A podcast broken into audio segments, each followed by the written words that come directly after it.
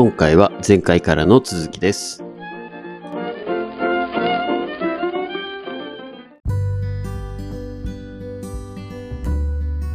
うっすよね。なんか、こう、まあ僕らもこのね、ラジオやってますけど、そもそもこう、ね、他の古典ラジオさんっていうこう歴史のプログラムやれやられてる、ねうんうん。あの、ラジオも僕ら好き、好んで聞いてますけど、うんまあ勉強になるじゃないですか、あれって。うん。なりますね。うん、で、まあ我々が生きているこの現代社会、まあ日本で言うと令和の時代っていうところ、まあ生きてきたのが平成とか昭和っていう時代生きてますけど、はいはい。まあ結局歴史の連続性の中で僕たちはこうやって生きてて、うんで、この社会が当たり前やと思ってるけども、まあ100年前とか200年前とか、それこそ600年前とか、うんうんうんそ、の、もっとこう時代を遡っていけば、うんその当時の社会の成り立ち構造、もしくは権力の、えーどこに権威とか権力があったかっていうところが、はあーバラバラなわけですよね。そうですね。で、これを知らないと多分今の社会とか歴史的な背景とか、今ど僕らがどうやって向かっていってるかっていうところを、あんまりこう理解できないと思うんですよ。まあ、そうですね。確かに。なんで今こうなってるかっていうことですよね。そうそうそう。その連続性が、あの、プチプチって切れてるから、ね。局、えー連続せずに、非連続のままで、えー勝手にそうなってると思ってると思うんですけど、うんうんうんうん。でも、少しずつこう歴史を理解していける、まあ知ることによって、うんこう比較検討とか、えー流れが分かると、あなるほどなっていうのが分かりますよね。そうですね。うん。まさしく。まあだからこうなってんねやっていう。そうですね。まあ、あと、こうなってるっていうその歴背景ももちろんそうだと思うんですけど、うん。逆になんかこう辛い時とかうんうん。っていう場合もそうですし、逆にいいな、調子いいなって、授業とかもやってて、調子いいなって思う時とか、なんかこれで成功したぜって思う時でも、うん。見方を変えたら、長い歴史の中で言ったら、え、その悩むことって価値あんの？そこで。喜びを感じて、そこでもう甘んじてることに対してそれでいいの？っていう目線も持てるじゃないですか。そうやね。うんマクロ的に。そうそうそうそうそう。本当にその通りだなって思いますし、でもなんか、わるわ一生終わんないですけどね。そういうこと考え出すと。まあ 歴史はね、人類がこうやって歩い歩んでいる以上はずっと紡いでいくもんやし、そうですね。うん。だから今のね、さっきの本田さん大学で勉強していることとか、まあ絶対主義にち、近いじゃないですか。それ。まあ多分16世紀、18世紀ぐらい。で、まあ有名どころで言うと、ルイ14世とかですかね、フランスの。うんうん。まあ、チンは国家なりって言ったじゃないですか。レッタセモワーってフランス語で言いますけど。そう、ああいうのって、絶対主義を表してた、こう、なんか典型的な言葉やと思うし、えーまあ、それ、が、うんそれが多分、こうね、その絶対主義になる前って封建主義って言われるもので、うんうん。こう、そのなんとか主義なんとか主義、今で言うと例えばそれがこう資本主義みたいな感じになはいってはいはいはい。ところ、まあそれは経済的な意味でね。で、その国家的な意味で言うと、うん言ったら日本の場合はまだまだこう、実は天皇制が生きてると思うし、まあ、なんていうの議議会し、議会制でもないっちゃないしっていう、ちょっと日本はこう曖昧というか不思議な感じの政治的な 立ち位置かなと思うんですけどね。うん、でもそれってやっぱりこう、なんでそうなったかっていうのを過去から学んでいかへんと、あんまり理理解というか、負に落ちひんわけですよ。なんで僕まあたちが今、そうですね。いまだにこの天皇陛下とか、まあ皇族に対してのこの畏敬の念があるというか、うん。まあ、まあ大概の人はありますよね。ない人はいはいもいるんでしょうけど、うんうん。まあ、大概はありますと、こう、ね、天皇陛下来たら、来られたら、えー頭下げたりとか、こうばんまあ、万歳とまでは言わないけど、そういうところもやったりだとかっていうのは、なぜなのかっていう、こう、これって日本全国共通してるじゃないですか、言ってもね。うん。これは、そうですねこ。れは、これはもう単に1世紀、2世紀の話、100年、200年の話じゃなくて、えーまあ、ね、日本のこの歴史何千年 ?3000 年とかまあわからんけどそれぐらいあるって言われてる中で、紡いでるもんだから、なんとも言えないですよね。それがこう、うん。たかだか数百年のアメリカにね、負けた、戦争で負けてから我々の心の拠り所とか、うんうん考え考え方、統一できていた、いい意味でも悪い意味でも統一できていたものが揺らいでいるのも、まあわかるし、まあ、確かに。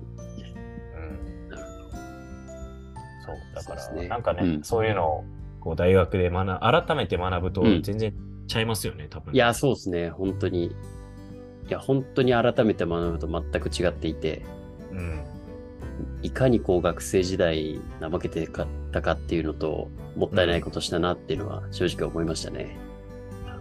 うん。え今、あれ、うん学生さんって周りは、それこそ、えーまあ、20代前半とかなんですか？えっと、二つパターンがあって、一つは本当に大学生の中に紛れ込むっていう授業と、あとはこう地域の、うかね社会人、まあですね社会人向けなんですけど、ほとんどがもう、なんていうんですかね、年配の方がほとんどですね、っていう授業があって、うんうん。今の現代社会論は、うん。その年配の方がすごく多い中で30代僕だけって感じですけど、うん。はい。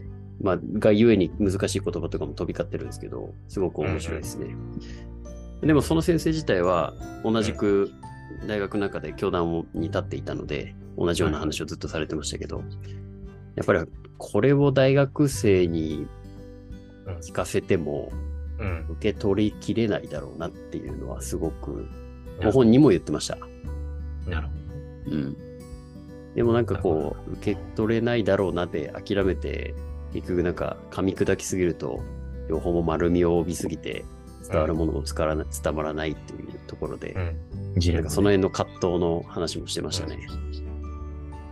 なんか、そういうの聞くとね、僕、うん。こう大学の先生うん。ここそ、まあ、派遣じ、派遣授業じゃないけど、まあ、彼らは研究するのが仕事やから、まあ、教壇立って教えるっていうのも仕事なんですけど、うんうんなんか大学って今後生き残りかかっていくじゃないですか。まあ、うんうんうん。少子高齢化、全入時代って中で。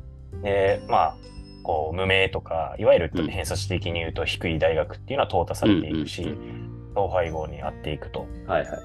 ってなると、大学教員とか、まあ、助教授とか教授の生き残る術っていうのは、まあ、有名な先生はまた別として、なんか、そういう企業に派遣されて、えー企業で一コマ勉強を、教い団を設けるいいですね。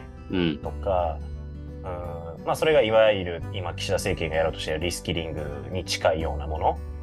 で、もう一回この大学の学ぶことって僕は結構、えー裕福なことやと思うんですよ。いや、本当ですよ。めちゃめちゃ裕福なことですよ。ありがたいことですよ。本当に。ややっぱりこう家庭の事情で大学行けないとか、うん。うんえーいるわけじゃないですか。行きたかったけど行けないっていう人も山ほどいて、そうそうそうそう。まあ、こう、働かざるを得なくてずっと働いてるっていう人もいるし、だってことは、うん。経済的な理由で勉強をしたかったのにした、えーできなかった。で、諦めて今社会人を普通に仕事としてやっている人も山ほどやっぱりいる。で、うん僕うんとか、まあ、本田さんはありがたいことに今大学行って卒業したっていうところそうでで、すね。で、やっぱり全体のその、なんというかこう、学力？学歴ではなくて学力、はいはいはい。知識経験も踏まえたうんトータルでの、うんえースキルアップができれば、全体のパイ、パイがあ向上するわけですよね、多分。はいはいはいはい。で、まあ今、本田さん学んでるように、なんか新たな気づきがあって、今やってるこの授業以外にも気づ気づいたものをこうアウトプットして、違う何かができるかもしれないわけですよ、おそらく。そうですね。うんうん、なんか生きやすくなりますね。ですよね。うん。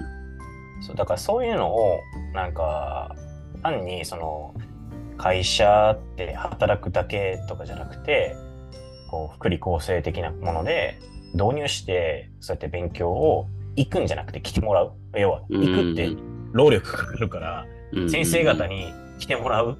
で、ね、会議室かどっかで教鞭立ってもらって、もしくはね、 Zoom、まあ、 Zoom やとあんまりややる気ないっていう人もいるから、多分こう、教鞭ね、立ってもらって、で、えーっと、地方にこう、ほ支社とか工場とかあるんやったら、そういう人たちはまあ、 Zoom で参加してもらって、どっか。そうですでね。、やっていけば、なんか割とこの会社組織としてもこう有意義になるというか、うん、なかなかこうね、自分で、えーもう一回入学金出して、えーもう一回大学行こう。それでもいいと思うんですけど、なんかね、他にそういう、えー大学の、派遣事業じゃないけど、やったら面白いんじゃないかなと思うんですけどね。いや、本当にそうですね。あの、大学のね、偏差値っていろいろあると思うんですけど、そこで教えてくださる教授の方って、みんなめちゃめちゃ偏差値高い大学ばっかりですからね。そうね。はい。うんその方々に実は教えてもらってたんだっていうことも含めて、うん。めっちゃもったいないことしたなっていうのと、じゃあこれからちゃんと活かすためには、本当、マハラさんが今言ってたように、うん。その方々が教えてくれる場所を提供していくっていうのは、うん。ねせっかくちょっとね、このラジオを聞いて、あ、なんか勉強したいなって思っていただいた経営者の方とかであれば、どんどんそういう場を提供してもらいたいですね。そうよね。従業員の方とか、経営者だけでもいいと思うんですよ。うん。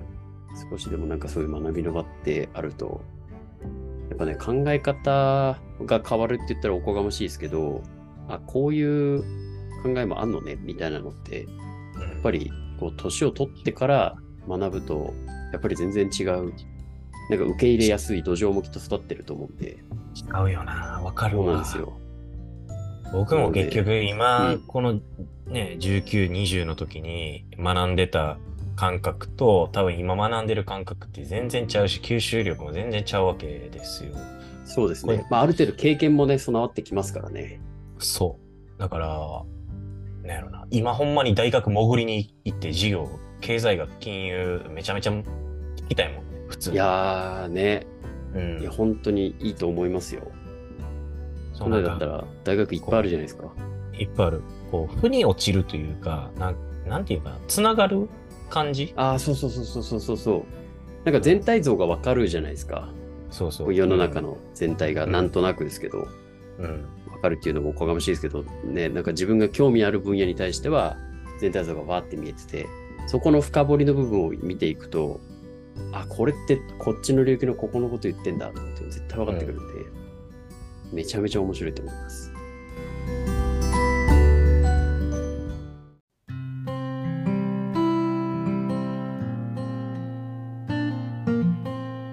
101成長ラジオここまでお聞きいただきありがとうございました。この番組を聞いて、ぜひ我々に相談したいという方は、どんな小さいことでも構いません。